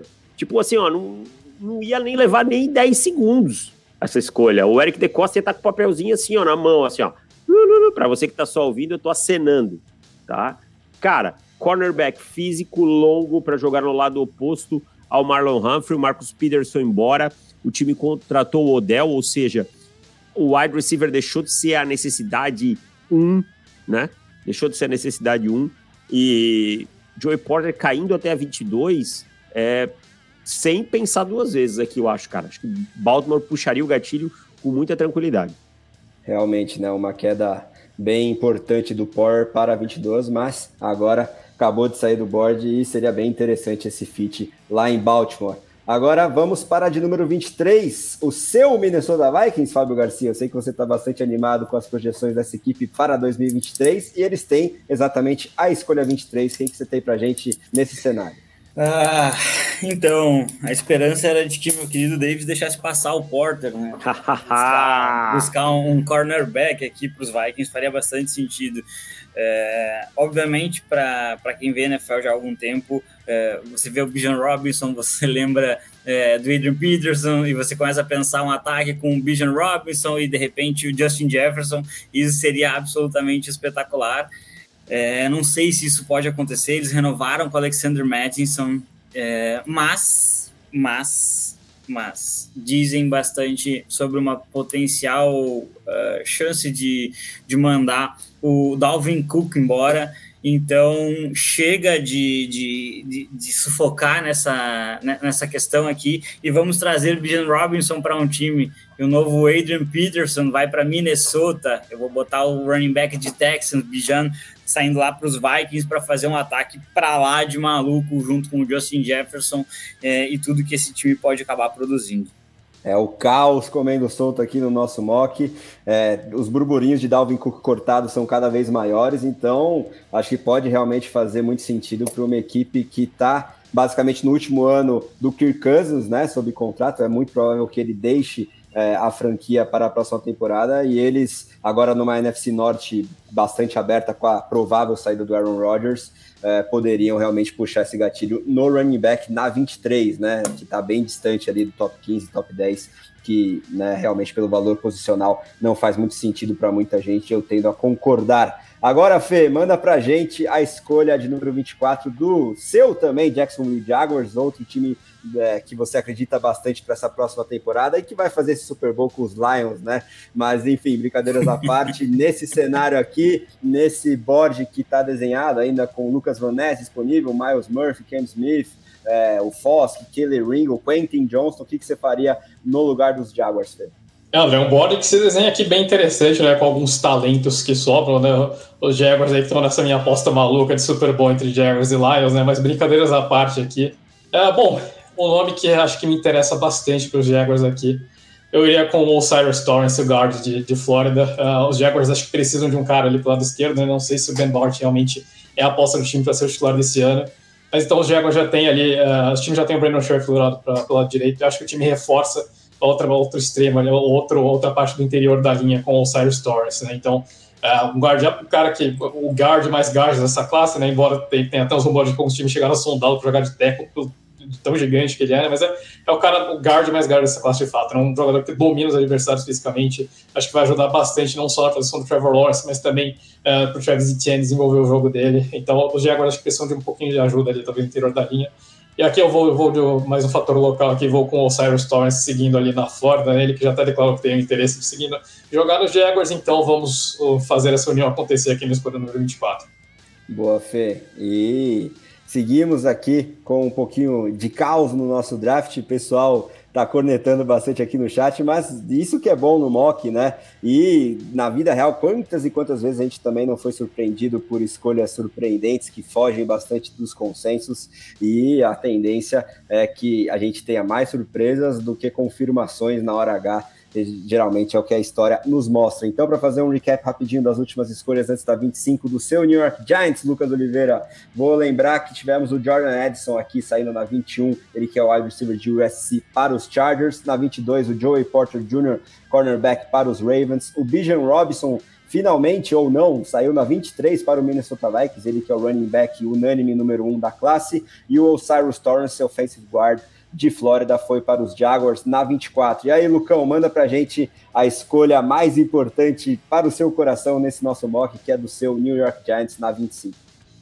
É, aqui tem jogadores que eu, que eu gosto bastante nesse board. Uh, tem Ritz que talvez eu daria, mas eu vendo todas as questões relacionadas à renovação com o Daniel Jones, o corpo de wide receivers que os Giants têm hoje, é, que são recebedores grande parte baixos, né? É, tirando o Aaron Waller, mesmo sendo um Tyrande, jogam uh, muitas vezes do slot. E mesmo com os rumores de que ele vai cair bastante é, nessa primeira rodada, talvez até para fora da primeira rodada, é, tendo as conversas que, que, o, que os Giants tiveram lá em TCU, uh, o, uh, o jantar que tiveram com Quentin Johnston. Acho que não consigo deixar passar esse grande recebedor em tamanho, né? Uh, aqui no board. Acho que, que o Johnston traz um, uma arma em profundidade para o Daniel Jones. Ele consegue pegar essas disputas de bola com os corners, tanto da divisão quanto que os Giants vão enfrentar ao longo do ano. Acho que, que o Johnston acaba sendo uma escolha que Joe Shane faria na noite do draft. Boa, é, e era também o que o Flacker 9 faria aqui, que estava pedindo Quentin Johnston nos Giants agora, e você foi lá e confirmou é, os desejos aí da torcida dos Giants, por mais que eu particularmente não vou me estender muito, mas estou fora aí do hype do Quentin Johnston, para mim, é, ele tem boas chances de bust. Espero que, para sua alegria, Lucão, isso não se confirme. Agora, ah, quem, quem teve com a Jerry Stone, cara. Ah, é, é verdade, é verdade. Tá acostumado já com, com o wide receiver bust na força. Exato. Agora, seguindo na NFC Leste, peço para que David Chiodini faça a escolha número 26 para o Dallas Cowboys e vista o seu melhor terno aí de Jerry Jones para fazer ela, David. Ah, esse, esse é um terno que eu gostaria de vestir. Jerry Jones é uma lenda. O melhor personagem da NFL é Jerry Jones. Melhor personagem. Para mim, não tem nenhum personagem melhor que o Jerry Jones. Cara, eu acho que aqui a questão é o seguinte: é, não é o jogador que eu pegaria, inclusive pegaria um da mesma posição, mas não é o que eu pegaria. Mas dentro de como a Bird se desenha, é o que eu vejo o Dallas Cowboys fazendo. É, e, e explico por quê. Eu acho que os wide receivers que eles talvez tivessem interesse saíram e eles trocaram pelo Brandon Cooks nesse ano, né? Talvez se o Bijan tivesse ali, os Cowboys tremessem um pouquinho. Os Tyrants, os dois que eles queriam, apesar de ter um, um certo burburinho em torno do Darnell Washington, poderia ser. Mas quando a gente olha para o corpo de cornerbacks dos Cowboys, eles têm Stephon Gilmore, Jordan Lewis e Trevon Diggs, todos em anos de contrato. Possivelmente o Trevon Diggs receba uma extensão contratual e o Jordan Lewis e o Stephon Gilmore não, né? O Stephon Gilmore até porque é um jogador veterano. Então a escolha aqui é Deontay Banks, cornerback de Maryland, tá? Jogador agressivo, um jogador que é, encaixa muito com o que a defesa do Dan Quinn pede e, e eu acho que seria uma escolha boa para os Cowboys. Talvez não, não tendo um impacto tão grande esse ano, talvez até roubando snaps do Jordan Lewis, né? Você também não quer deixar o Stephon Gilmore 100% do tempo no campo, então eu, eu iria aqui com o, com o Deontay Banks. Boa, uma escolha já pensando no futuro, nessa questão dos anos de contrato da secundária dos Cowboys, é bem interessante, realmente. Agora chegamos a, de, a escolha de número 27 do Buffalo Bills, Fábio que talvez sonhasse aí com a queda de Bijan Robson, que não aconteceu. Você mesmo tesourou essa potencial pique, que tinha muita gente sonhando, inclusive no nosso chat. E agora, com esse board que ainda nos apresenta alguns edge rushers que em alguns mocks saem até no top 10, na figura do Miles Murphy e do Lucas Van Ness, e outros jogadores interessantes aqui, como o próprio Ringo, Ken Smith, é, entre os cornerbacks. O que, que você faria no lugar dos Bills nessa 27? Ah, eu acho que aqui é uma escolha um pouco mais difícil, né? Os Bills eles talvez possam começar a pensar né, em buscar recebedor, né? Eles possam buscar um Tyrant um pouquinho mais é, que apareça um pouquinho mais em momentos decisivos do que o Knox. É, mas claramente o time teve grandes problemas na temporada passada quando uh, o Von Miller saiu do, do, por lesão e o time não conseguiu reproduzir uh, uma pressão na, na, na, nas linhas ofensivas e nos, quarter, no, nos quarterbacks adversários. Uh, e aí aqui a gente tem que pensar de duas formas, né? Você tem tanto um, um, bom talento como inside defensive lineman, quanto você tem talento, talento de edge aqui. É, e aí, pesando um, um, pouquinho cada um, eu vou de Brian Brzee, lá de Clemson, né? Um motor bem, bem, bem interessante, que não apaga. É, e aí a escolha aqui é pensando no quê? É pensando no fato de que muitos jogadores de interior de linha defensiva dos Bills, eles não têm um contrato depois da próxima temporada. Né? Então, uh, o time vai ter que tomar algumas decisões, pegar um jogador que você possa ter por cinco anos, é, que tem um, um uma carreira bem interessante lá nos Tigers. É, acho que seria um ponto bem interessante lá para Buffalo. E então vou puxar o gatilho aqui no Brasil. Vou, vou, vou até passar o Miles Murphy, que seria uma outra escolha possível aqui. Boa, Fabio. Mais uma vez, essa questão contratual aí pesando nas decisões dos nossos analistas. E o Léo Carneiro, que é um torcedor símbolo aí de Buffalo, gostou, né? Falando que os Bills não têm um DT sob contrato ano que vem. Então, mais uma vez, ressaltando essa questão contratual bem legal. Agora chegamos na retinha final, as últimas quatro escolhas aqui do nosso mock. Primeiro com a de número 28, sob incumbência de Fernando Ferreira, representando o Cincinnati Bengals. E aí, Fê? Pô, é interessante né, escolha aqui do, é do Cincinnati Bengals. Né? Acho que tem alguns. Uh, tem duas posições que eu acho que talvez uh, os Bengals olhem um pouquinho mais de carinho para esse draft, né? Que seriam. Mas tackle acho que é uma, é uma, é uma posição bastante polêmica nesse elenco dos Bengals. Né? O time, o Leo Collins não deu muito certo no ano passado, perdeu parte da temporada também. Uh, o Jonah Williams supostamente teria pedido troca depois da chegada do Orlando Brown. Mas eu vou passar no right tackle aqui, eu vou num outro, numa outra cidade do elenco, seria encontrar alguém ali para alinhar do uh, ou de repente para alinhar ali como cornerback, né? Acho que como é, cornerback talvez seja uma outra necessidade para o uh, time de Georgia e com o nome né, que está no board aqui, eu acho que o time vai uh, por uma questão de, uh, de talento, né? Então, com essa escolha de número 28 do Cincinnati Bengals, eu vou de Keller Ringo, de Georgia, uh, um, dos, um dos pilares daquela defesa bicampeã nacional, né? um cornerback absolutamente gigantesco, ali, né? com um tamanho bastante acima da média posição, extremamente físico também, um cara que não, não tem medo de fazer tackles, uh, extremamente veloz, é um running back de origem que foi convertido em cornerback, então ele tem facilidade para acompanhar recebedores em, em rotas verticais ali, né? um cara que gruda no recebedor, de fato não deixa o cara sair. Uh, eu acho que o, o Ringo seria uma adição bastante interessante para essa para ser um outro cornerback ali jogar do lado oposto ao Tido Uzi. Então, uh, os Bengals aqui nessa escolha vão de Kelly Ringo. Boa, Fê. É, reforçando aí essa secundária. E o Guilherme estava projetando o Cam Smith, mas você foi de Ringo. É, acho que seria uma disputa interessante entre jogadores da mesma posição nessa retinha final de primeira rodada. Agora vamos à escolha de número 29 do New Orleans Saints, obtida via São Francisco 49ers via Miami Dolphins e via Denver Broncos, Lucas Oliveira. Essa aí já passou por muitas franquias e é, agora no nosso mock, pelo menos, será finalmente realizada, concluída pelo New Orleans Saints. O que você tem pra gente? Cara, Saints tem algumas needs interessantes, ah, mas do jeito que o board se desenhou, tem um, um nome que ele consegue jogar em mais de uma posição dentro da linha defensiva. É um cara que consegue ajudar o Ken Jordan mas ele também consegue jogar no interior da, da linha defensiva. Um cara que precisa de, um desenvolvimento, acho que nada melhor que o Jordan como, como esse mentor para ele, que teve um, bastante rotação lá em Iowa.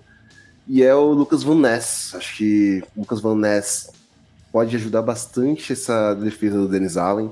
É um cara que, consegue jogar de edge rusher, consegue jogar mais dentro da linha, consegue preencher alguma dessas needs que o Saints tem. Uh, acho que com, com o nome caindo aqui, por mais que eu também apostaria no Miles Murphy, e seria o cara que eu acharia que caía melhor pro time, acho que quem encaixa melhor aqui seria o Van Ness. Boa, Lucão. Então tivemos um desses dois edge rushers aí bastante polarizantes, finalmente saindo do board no finalzinho do primeiro round para o Saints na figura do Lucas Van Ness.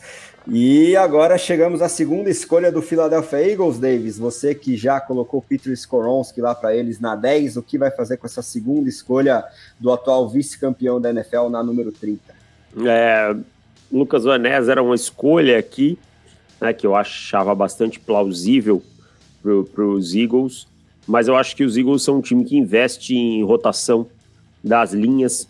Né? Eu, eu não sou um grande fã, mas eu acho que na 30 até um valor aceitável. Miles Murphy, né, o jogador de Clemson, acho que é uma escolha que o que eu vejo o Roseman fazendo. O Brandon Graham tem contrato, mas já é um jogador veterano. Você tem o Reddick, você tem o, o Sweat, o Miles Murphy pode se desenvolver. É um cara mais pesado que pode acabar é, tendo impacto também jogando ele como five tech em algumas situações. Então seria o, o Miles Murphy a escolha.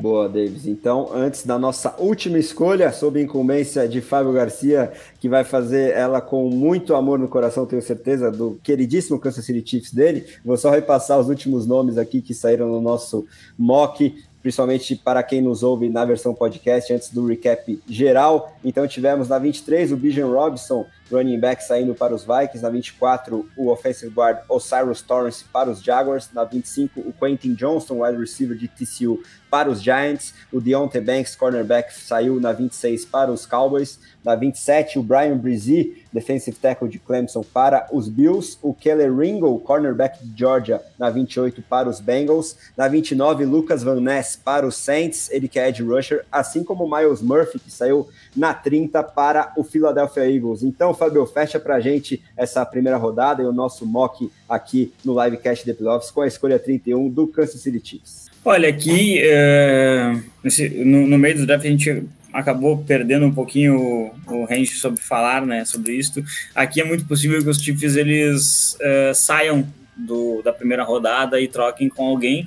E aí eu cito muito aqui o Randall Hooker, né? Porque ele é um jogador que. Ele é quarterback, você quer escolher um jogador que tem a opção de quinto ano, especialmente para um quarterback que já tem.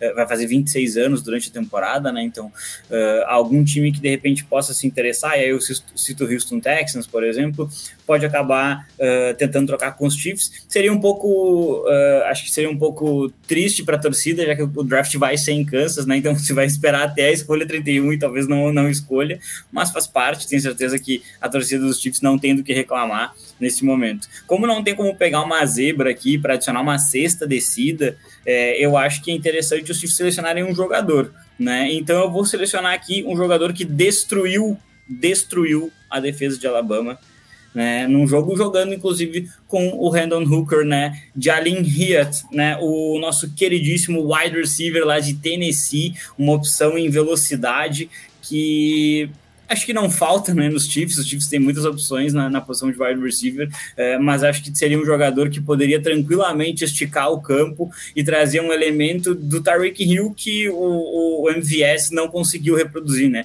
Que é esticar o campo e receber a bola para efetivamente fazer o touchdown. Né? A gente viu que o, que o Hill não fez tanta falta porque tem um gênio lá chamado Andy Reid que consegue. É, fazer o, o sistema é, elevar a qualidade dos jogadores, mas acho que os, os Chiefs não poderiam desperdiçar a opção de ter um wide receiver na primeira rodada. Então, sem a troca, eu acho que o wide receiver lá de Tennessee seria bem interessante para trazer esse elemento mais de profundidade, abrir mais espaço ainda no meio do campo para Travis Kelce e companhia.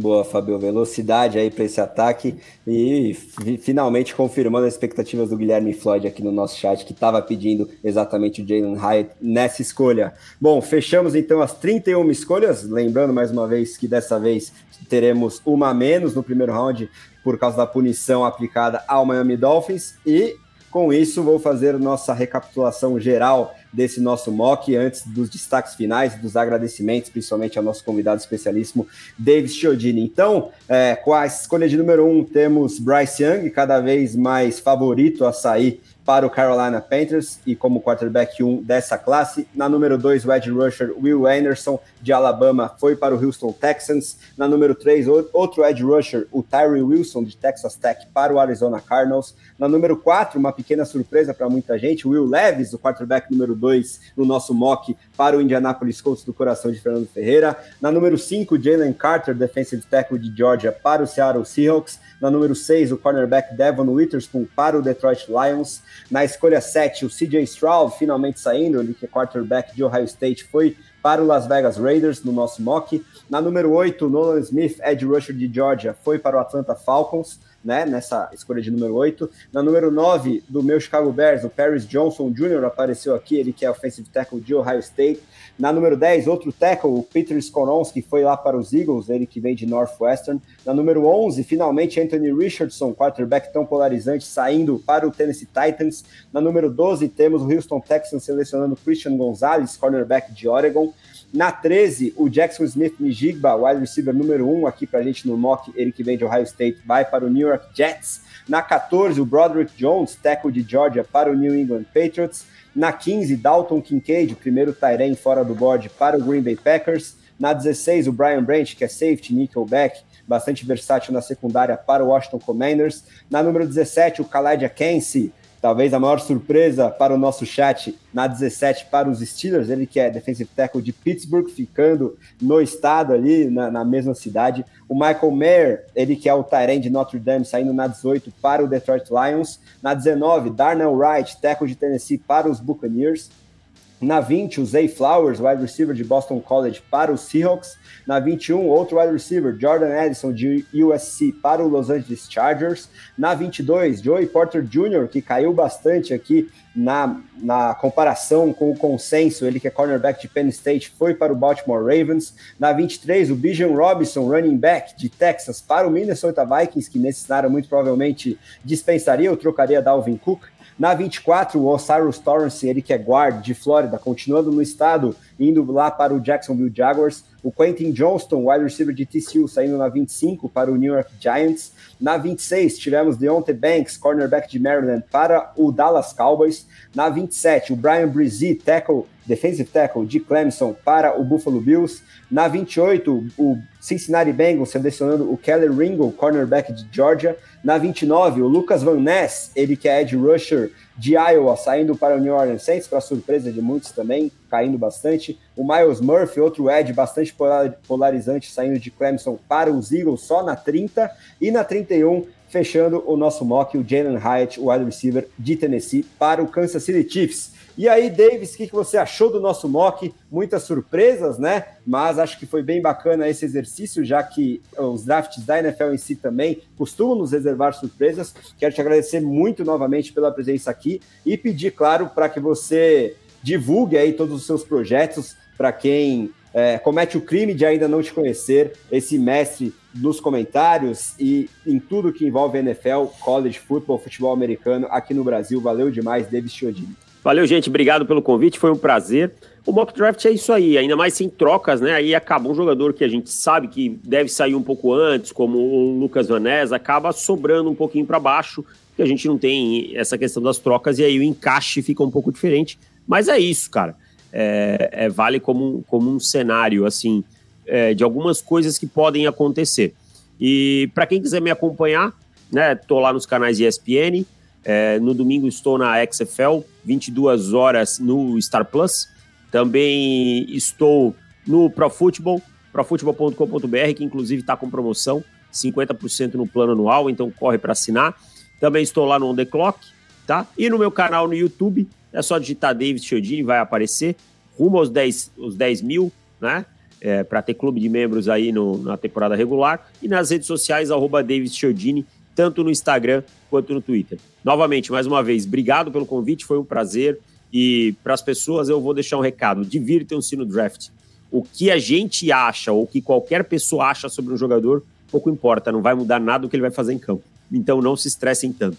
Boa, Davis. Belíssimo recado. Muitíssimo obrigado novamente pela presença e pelas opiniões, como sempre, de primeiríssima linha, assim como são as dos meus companheiros de toda semana aqui no Livecast e no podcast de Playoffs. Começando por ele, meu grande amigo Fábio Garcia. Muito obrigado novamente por participar desse mock, por todas as suas análises que, se não agradam gregos e troianos, são sempre muito embasadas. Então, Fabião, valeu demais. Deixa seu destaque final aí para a galera. Não, eu acho que o destaque, na verdade, fiquei pela presença do Davis. Obrigado por ter vindo, obrigado por ter participado aqui conosco, dividir conhecimento. É, e para todo mundo que nos acompanhou, fica um abraço gigantesco. É, algumas escolhas elas vão surpreender e vão irritar no dia mesmo, então é bom o pessoal já ir se, se acostumando com isso. Eu estou bastante acostumado, meu time faz isso ano sim, ano também, então é uma parada realmente muito tranquila. É, e eu acho que é meio que ele falou, né? Não adianta se estressar, não adianta a gente perder a cabeça. Eu acho que o, o mais interessante de tudo é tentar entender o porquê de determinadas decisões uh, serem tomadas, né? Você vê uh, no último ano, por exemplo, o time pulando os Ravens para buscar o Jordan Davis e, e, vários, e, e, várias formas que isso vai impactando o próprio draft. Eu acho que um jogador para a gente ficar, dois jogadores na verdade para a gente ficar de olho que vão decidir muito como que esse board vai se desenhar é CJ Stroud e Anthony Richardson, os dois quarterbacks que eu acho que devem definir exatamente tudo que sair. Se eles saírem muito cedo, é, vai, a gente vai ter uma corrida por defensores, isso talvez fomente trocas. Se eles não saírem, acho que os times começam a questionar quem são eles de verdade, porque daqui a pouco um time tem uma informação que o outro não conseguiu. É, então fica aí um abraço a todo mundo que nos acompanhou, todo mundo que participou aqui também na bancada, e até a próxima. Boa, Fabião. Agora quero o destaque final dele, que não larga a mão de Will Leves de jeito nenhum e confirmou isso aqui no nosso mock, além de outras várias belíssimas escolhas e análises. Fernando Ferreira, a nossa voz mais eloquente do The Playoffs, mais uma vez dando show. Deixa seu salve final para a galera, por favor. Valeu, André. Muito obrigado essa, bancada, essa bancada maravilhosa. É sempre um prazer dividir aqui com vocês, né, para a gente poder conversar um pouquinho mais sobre futebol americano. Vou repetir o que o Davis e o Fábio falaram, acho que é draft, é isso, né? O, o nosso Natal da NFL ali, é, é pra galera realmente curtir. É sempre legal a gente também fazer essas projeções, né? E acho que vou trazer, é, é, repetir um pouquinho o que o Davis trouxe, né? Acho que a uh, mock é isso, né? A gente, é realmente uma simulação. A gente não, é legal a gente acertar a escolha, claro que é, bater no peito, sabia, cravei. Mas acho que o mais legal é justamente, justamente a gente simular cenários, né? O que pode acontecer, o que pode não acontecer. a draft é uma ciência totalmente inexata, né? A gente não sabe o que, que, passa pela cabeça dos times, a gente não tem a menor ideia de como que é o board de cada equipe. Tem reach todo ano, todo ano tem jogador que cai bastante. Então é, é, sempre essa loucura, essa loucura divertida aí da gente tentar imaginar, pensar com a cabeça dos GMs, tentar descobrir o que, que se passa ali internamente na war room de cada franquia. Então é bem legal, né? Acho que esse exercício é sempre maravilhoso ali, né? Sempre legal a gente dar uma bagunçadinha também, mudar o board, né? De repente colocar ali aquele jogador número 5 da posição saindo como número 2. Acho que é sempre divertido isso. Né? E de resto, né, André? Toda essa campanha aí, o Leves nos coaches desde dezembro, tá chegando a hora da verdade, vamos ver se acontece mesmo, né? Mas eu fiquei bem contente de saber que o, o Davis considera que é uma escolha bem Chris Ballard, também tenso nisso e acho que é, é o Leves realmente está com bem a cara dos Colts. Vamos ver ou, se no dia 28 isso acontece.